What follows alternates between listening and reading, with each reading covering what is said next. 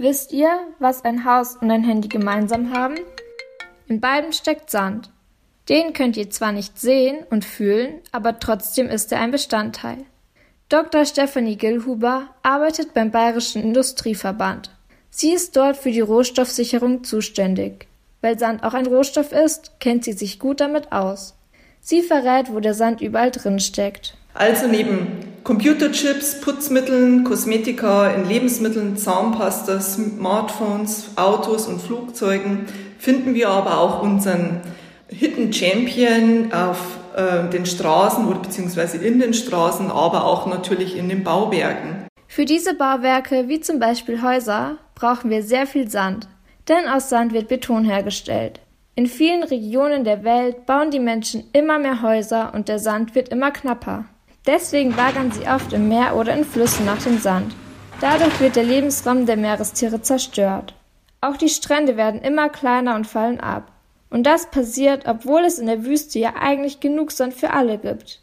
Aber warum der nicht verwendet wird, erklärt Stephanie Gilhuber so. Das ist ganz einfach, beziehungsweise die Erklärung ist ganz simpel. Wüstensand kann man nicht als Baumaterial nutzen, weil die Körner einfach zu rund und zu fein sind und nicht die nötige Stabilität geben. Die Sandkörner aus dem Wasser sind eckiger und greifen besser ineinander. Das merkt ihr auch, wenn ihr eine Sandburg am Strand baut. Und das ist für die Herstellung von Beton ganz wichtig. Auch in Bayern gibt es viele natürliche Ansammlungen von Sand. Die sind oft unter der Erde. Ah. Es kann aber sein, dass wir hier in Zukunft schlechter an den Sand rankommen.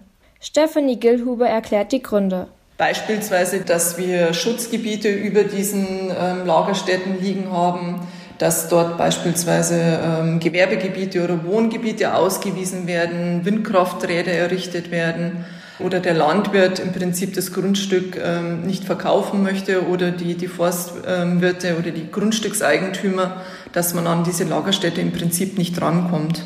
Und das Problem hat natürlich nicht nur Bayern. Deswegen machen sich einige WissenschaftlerInnen schon Gedanken, wie sie es in den Griff bekommen können.